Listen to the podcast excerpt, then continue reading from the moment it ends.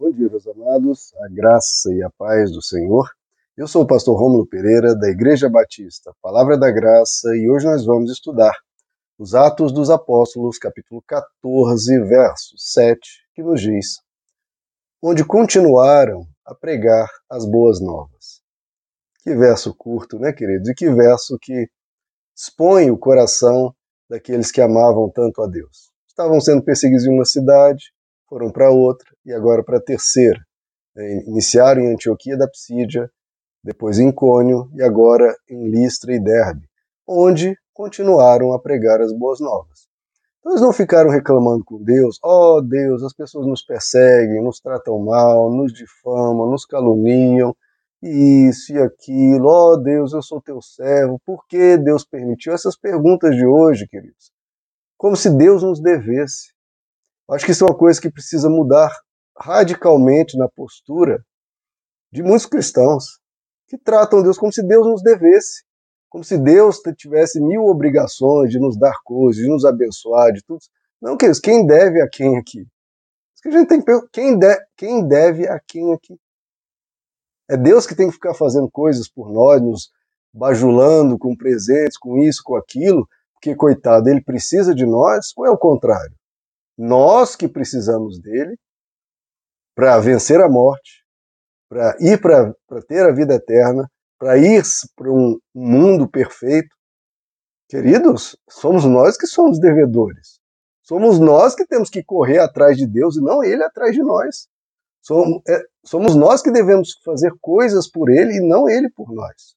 Claro que Ele faz e muito, mas muito, mas muito mais do que merecemos e fará ainda mais na glória.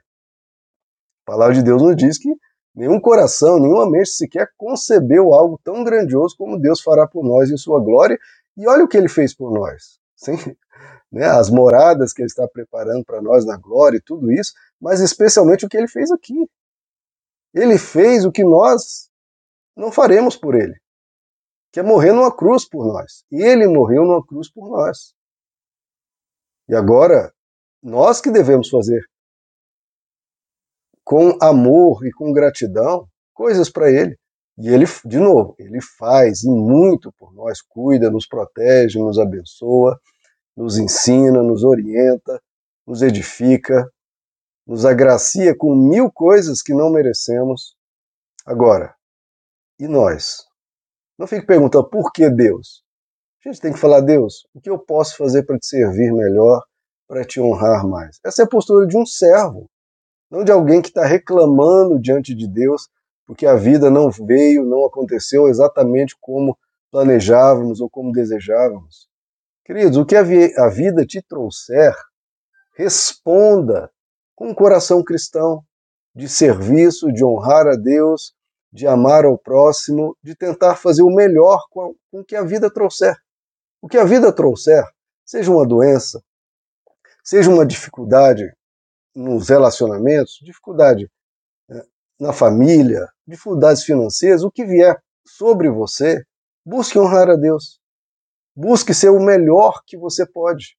Não se canse de fazer o bem. E vamos honrar a Deus. É isso que precisamos fazer nessa terra, porque essa é uma terra de aflições. Que nós temos que ter bom ânimo e então chegar na terra onde aí sim, aí sim, haverá prosperidade, bênçãos, alegrias, aí sim essa pergunta nem existirá, ó oh, Deus, por que permitiu? Porque lá só será graça, só será bênção, só será paz e bonança. Então não faça essa pergunta aqui para que você não precise, porque você não a fará lá na glória. Seja como os apóstolos. Aconteceu perseguição, adversidade, xingamento, ofensa, tentativa de matá-los. O que eles fizeram? Mudaram de cidade, não reclamaram com Deus, não ficaram perguntando, ó oh, Deus, não, mudaram de cidade, não se esconderam, estavam sendo perseguidos, não se esconderam e continuaram pregando. Continuaram sendo cristãos, continuaram fazendo o bem. Pessoas fazem o mal, né? Ó oh, Deus, porque não são as pessoas que estão fazendo o mal, não é Deus. E eu vou continuar fazendo o bem, porque eu sou de Deus. Então é isso. Não culpe a Deus, não responsabilize a Deus, não pergunte a Deus pelo mal que as pessoas fazem. E você faça o bem. E continue vivendo o Evangelho e anunciando o Evangelho. Anuncie sempre que pode, como os apóstolos aqui. Não, não como às vezes acontece, a pessoa se sentir oprimida. Poxa, eu preciso tanto falar de Jesus, e às vezes eu não consigo, às vezes eu não sei como. Meu irmão, a pregação, isso tem que ser um, algo, um estímulo para você anunciar quando puder, mas não uma opressão. Não se culpe, não se torture. Apenas trate isso da forma mais simples possível, procurando ajudar as pessoas quando elas precisarem de ajuda. Quando elas precisarem de ajuda, ou numa conversa normal, fale de forma normal. Como o apóstolo Pedro nos diz, quando alguém lhe perguntar o motivo da razão da sua fé, você fale normalmente, não precisa né, se preocupar, meu Deus, e agora? Eu preciso salvar essa pessoa. Ninguém salva ninguém. É Deus, é o Espírito Santo que convence a pessoa do pecado, da justiça e do juízo. É o Espírito Santo, não você. Você faz ali o que você pode, especialmente quando alguém lhe perguntar. Fale com natureza, naturalidade, com calma. Olha, na minha vida eu tenho encontrado paz seguindo a Jesus. Ele me ensina tudo de bom e só o que é bom. Ele me orienta, ele me aconselha, a palavra de Deus alimenta minha alma, eu me sinto bem. Deus tem respondido a muitas orações minhas, não todas, porque é Ele que é Deus, não sou eu. E eu tenho vivido uma vida muito segura, pacificado, me sinto perdoado, me sinto amado, porque Cristo morreu na cruz por mim. Deus me promete uma eternidade de glória. Eu quero isso para mim, eu quero Deus para mim, eu quero seguir os passos dele, eu quero ser como ele, eu quero ser imitador de Cristo. Fale naturalmente. E não se responsabilize por aquela pessoa. Você anuncia, pronto. Deixa a pessoa livre para pensar, para cogitar, para desejar ou não. Você pode fazer um convite, claro, olha, se você desejar, vir à minha igreja.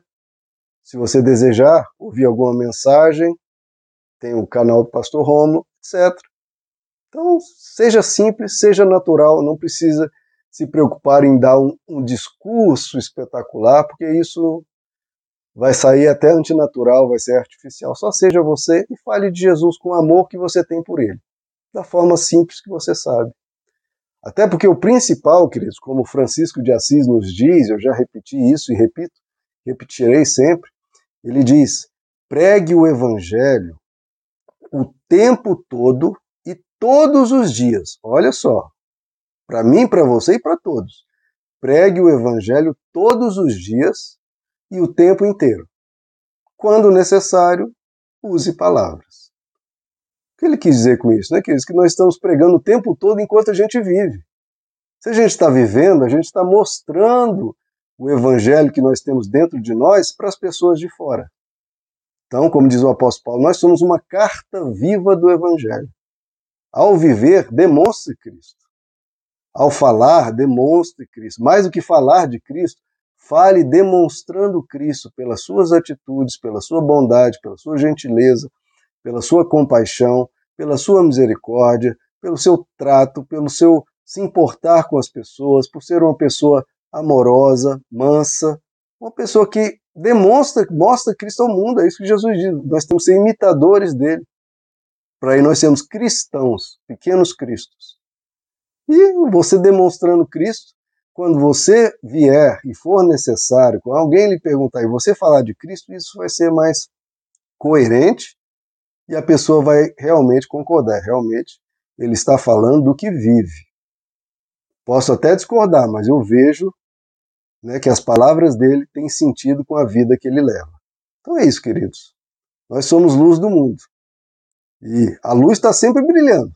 Né? A luz do mundo está sempre brilhando. E quando alguém lhe perguntar, que brilho é esse que você tem? E você diz, olha, eu recebo isso de Jesus. Ele tem enternecido o meu coração, me dado uma nova mentalidade, ele tem me ensinado a ter paz, eu tenho caminhado com ele. Isso para mim mudou minha vida, isso é tudo que eu preciso, é tudo que eu uh, que me faz tão bem. Se você desejar aprender com ele, ouça a palavra de Deus, leia a palavra de Deus, leia os evangelhos, assista uma pregação, etc. E assim, vamos anunciando as boas novas de Cristo de uma forma natural, de uma forma coerente, de uma forma bela. Meus amados, que Deus lhes abençoe. A graça e a paz do Senhor.